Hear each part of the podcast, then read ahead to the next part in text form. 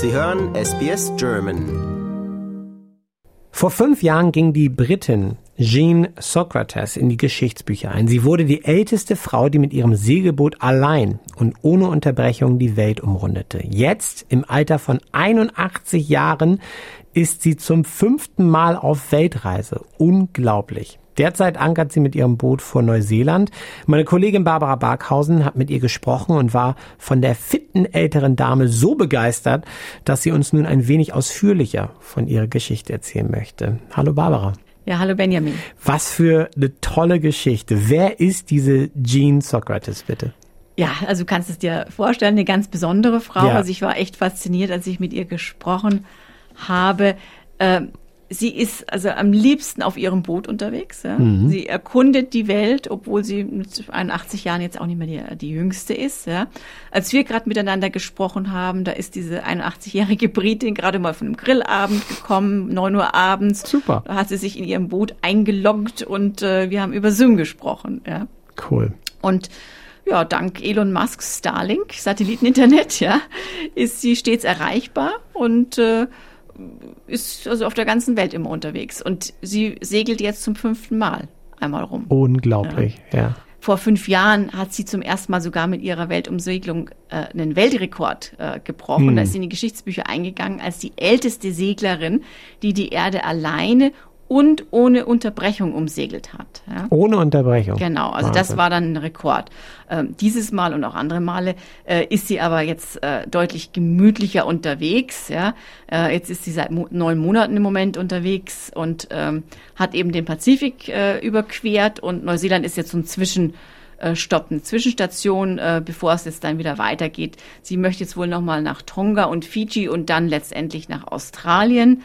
Ähm, und diesmal geht es eben ja nicht um Weltrekord, das heißt, sie ist relativ gemächlich unterwegs und ähm, ja, hat so ein paar tolle Highlights jetzt gehabt. Sie ist wohl schon mal auf Tonga gewesen, gerade und da mit äh, Walen unterwegs gewesen, mit Walen geschwommen. Das war wohl so, super schön.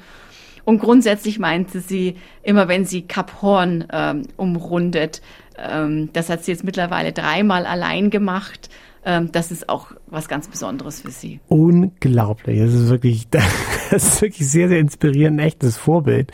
Und sowas dann auch noch im hohen Alter zu machen. Und mal ganz kurz, ich habe auch mit Weltumseglerinnen schon Interviews geführt. Das ist auch jetzt kein Zuckerschlecken. Also da muss man sich auch vorstellen, mit 81 Jahren, wenn dann da die Wellen um die Ohren knallen oder mal ein Segel kaputt geht oder man ist da allein auf so einem Boot, dann dann kann es auch ganz schnell mal brenzlig werden. Also wirklich couragiert, diese 81-Jährige, ein echtes Vorbild. Was willst du denn mal in deinem Rentenalter machen, Barbara? Auch, auch die Welt umsegeln? Was ist, was ist denn bei dir so auf dem Plan mit ähm, 81?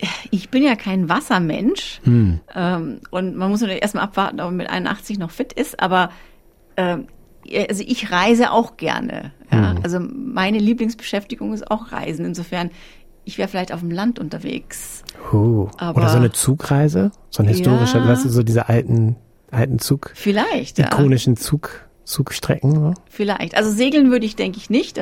Ich habe einfach vor Wasser zu viel Angst und Bedenken und bin nicht ein Wassermensch. Aber ja. ähm, auf dem Land unterwegs sein und verschiedenste Länder und da vielleicht auch länger leben, nicht immer nur zu Besuch sein, sondern wirklich mal ein halbes Jahr da zu leben. Ja. Ähm, das geht ja inzwischen alles mit diesen ganzen klar, digitalen klar. Nomadenvisa und Rentenvisa oder längere Urlaubsvisa oder ja. Äh, ist ja inzwischen so viel möglich, dass man ja, oder über Airbnb kann man ja jetzt auch Total, schon äh, ja. Wohnungen über, für mehrere Monate mieten und nicht mehr nur für noch für zwei Wochen oder so. Ja, und wie, wie sie es auch benutzt, ne, mit diesem Starlink-Satelliteninternet. Äh, das ist Wahnsinn, ja, ja. Bist ja auch noch in der Simpson-Wüste dann ja, erreichbar. überall erreichbar. Kann man noch irgendwie schön Netflix, Netflix und Chill in der Simpson-Wüste oder mit den Enkelkindern sprechen oder so, definitiv. Genau. Unglaublich, oh Mann. Aber jetzt mal zurück zu unserer Seglerin hier. Die ist ja äh, nicht nur wegen ihres Alters etwas Besonderes. Ja, was mich total fasziniert hat, und das hat mir jetzt auch so ein bisschen eine Anregung gegeben. Ja, die ist nicht schon mit Segeln aufgewachsen oder so, sondern die ist eher in äh, ja, Ach was. mit 48 Jahren da erst dazu gekommen. Ja, sehr relativ spät würde man Sehr sagen. spät, ja, definitiv, ja. Und das hat mir eigentlich auch wieder mal gezeigt, dass man, wenn man was machen möchte, man ist nie zu alt, um irgendwas äh, zu machen. Sie Ja. ist damals zum ersten Mal wohl auf so einem kleinen Beiboot gewesen und auf einem Windsurfer, so einem Segelboot. Und das hat ihr dann wohl ganz, ganz besonders gut äh, gefallen. Und da hat es so angefangen mit dieser Liebe zum Segeln. Und dann ähm, äh, ja, dass sie dann von, von diesen Anfängen wirklich jetzt plötzlich allein um die Welt Ja. segelt, ähm, das hat sie wohl auch mal eine Schülerin jetzt in einem Schulprojekt gefragt. Und äh, sie meinte wohl, äh, das ist jetzt nicht von heute auf morgen gekommen, sondern da muss man wirklich sagen, es war dann ein Schritt nach dem anderen. Und je mehr sie gemacht hat und je mehr geklappt hat, umso mehr hat sie sich zugetraut.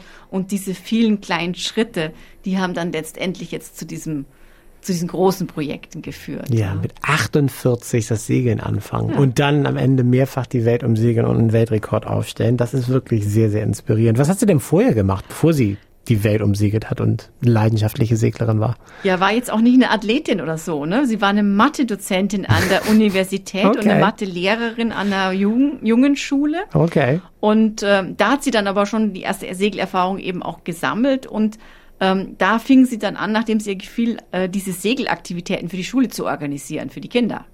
Okay. Und im Rahmen dieser hat sie dann irgendwann, als äh, ein paar Schüler das wohl machen wollten, hat sie, äh, sie dann auch so einen äh, Competent Crew Kurs gemacht. Das ist so ein Kurs, wo man lernt, wie man sich so als Crewmitglied auf einem Boot nützlich macht. Ja. Ja. Und äh, da brauchten die wohl noch ein paar Leute, die den Kurs auffüllen, weil nicht genug Schüler sich gemeldet hatten. Und dann hat ähm, die Sokrates und ihr Mann, der auch ein Universitätsprofessor war, dann diesen Kurs ebenfalls äh, mitgemacht. Ja? Ja. Und dann hat ihnen diese Zeit auf dem Wasser eben sehr gefallen. Die haben das sehr genossen.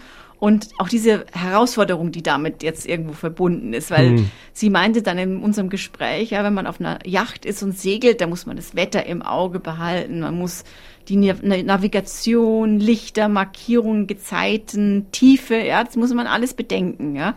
Äh, auf andere Boote natürlich achten. Zwischendurch muss man natürlich auch nochmal Essen kochen und das Boot sauber halten.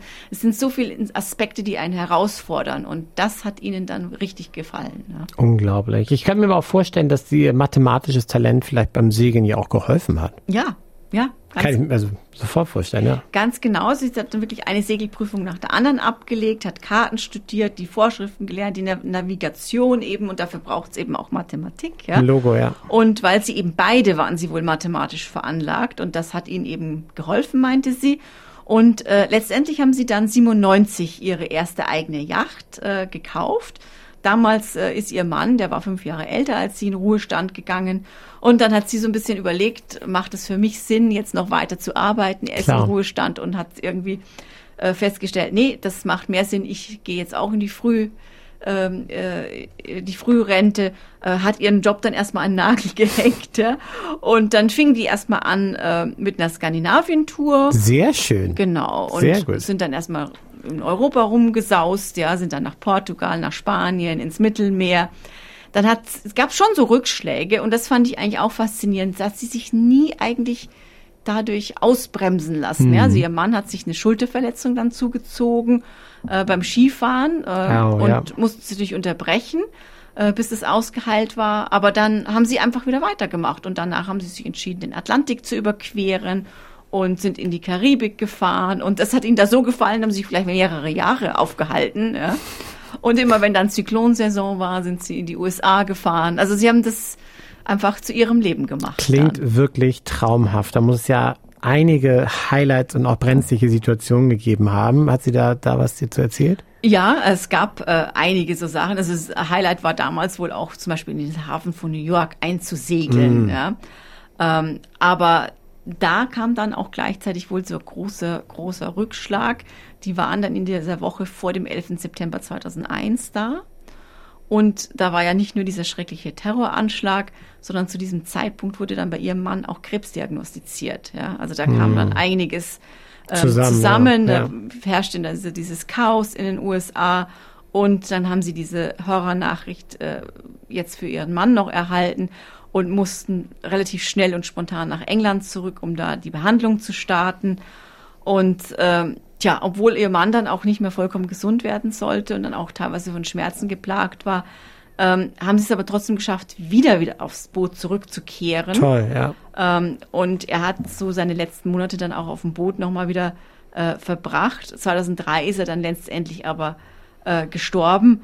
Und ähm, sie ist dann aber wieder zurück, um seine Asche dann in äh, Bonaire, das ist in der Nähe von Curacao und Aruba, ähm, dann zu verstreuen. Ich denke, das wäre so sein Wunsch auch gewesen und das hat sie ihm dann nochmal erfüllt. Ja, toll. Ich glaube, niederländische Antillen, oder? Bonaire? Gehört das, gehört das eigentlich mit dazu? Ich glaube schon. Vielleicht liege ich falsch, sagen Sie es mir, Sie es mir, liebe Hörerinnen und Hörer. Aber auf jeden Fall eine schöne Ecke, darauf können wir uns einigen. Da, ähm, das ist wirklich herrlich da in der Karibik, glaube ich.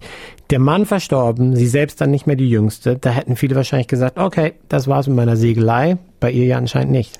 Nein, nein, und das muss man wirklich auch, denke ich, bewundern, weil das ist ja der Tod von einem langjährigen Partner. Das ist so ein Einschnitt im Leben, ja, äh, wo sich verständlicherweise, glaube ich, viele aufgeben. Ja. Ähm, die Sokrates hat aber natürlich dann wieder unglaublich, es ist einfach so eine tolle, starke Frau, ja. Äh, Sie hat auf gar keinen Fall aufhören wollen, meinte sie. Ja, sie wollte weiter auf dem Boot sein. Sie liebte es zu segeln oder sie liebt es immer noch zu segeln, ja. Leute kennenzulernen, Orte zu besuchen. Und sie meinte, geholfen habt ihr dabei so ein bisschen, dass diese Bootsleute alle wie eine Familie sind ein bisschen, dass man sich gegenseitig eigentlich nie im Stich lässt und dadurch auch irgendwie nie einsam ist. Also selbst wenn man jetzt so den Pazifik überquert, ist man wohl auch immer noch über, Ja. äh, über Funk miteinander in Verbindung und sowas. Und äh, dann gab es wohl äh, im Rahmen von so einer Club Rally in Vancouver ähm, gab das gab ihr dann so die Idee, dass man vielleicht auch mal den Pazifik äh, überqueren könnte, ja. Wow. Und dann ist sie also erstmal von, ja, dann hat sie eben die Karibik verlassen und ist sie erstmal von Alaska nach Mexiko.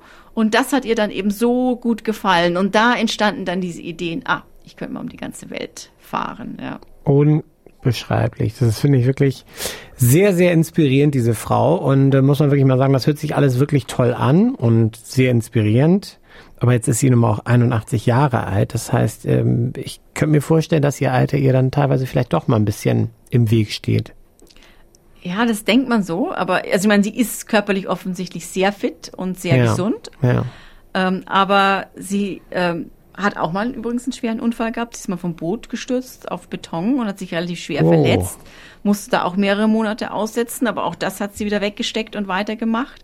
Ähm, sie hat, sie meinte bei mir im Gespräch, sie hat so ein ganz langes Kupferrohr in ihrer Werkzeugtasche und das ist ihr bester Freund, meinte sie, weil das ist einfach so ein Hebel, der Ja, hilft ihr bei ja. ganz vielen mechanischen Prozessen, ja. Ja. Ja, also wer Physik kann, ist im Vorteil Ja, ja, sozusagen. merkt man schon, ja. Und dieses, dieser Hebel, den sie damit immer hat, der äh, ersetzt dann einige Muskeln, die vielleicht doch nicht mehr so da sind. Und sie meint, dann ist sie auch ausgesprochen gut im nächsten Hafen, sich dann irgendeinen jungen Mann zu schnappen, der vielleicht noch fitter ist als sie und den um Hilfe zu bitten. Und sie meinte, das funktioniert eigentlich immer. Es hilft ihr eigentlich immer. Ja, ja, jemand. gewusst wie, Frau Sokrates, gewusst wie. Tolle Genau. Frau, tolle Geschichte und ähm, ja, klasse, dass du das mit uns teilst, Barbara. Danke dir. Danke dir. Lust auf weitere Interviews und Geschichten? Uns gibt's auf allen großen Podcast-Plattformen wie Apple, Google und Spotify.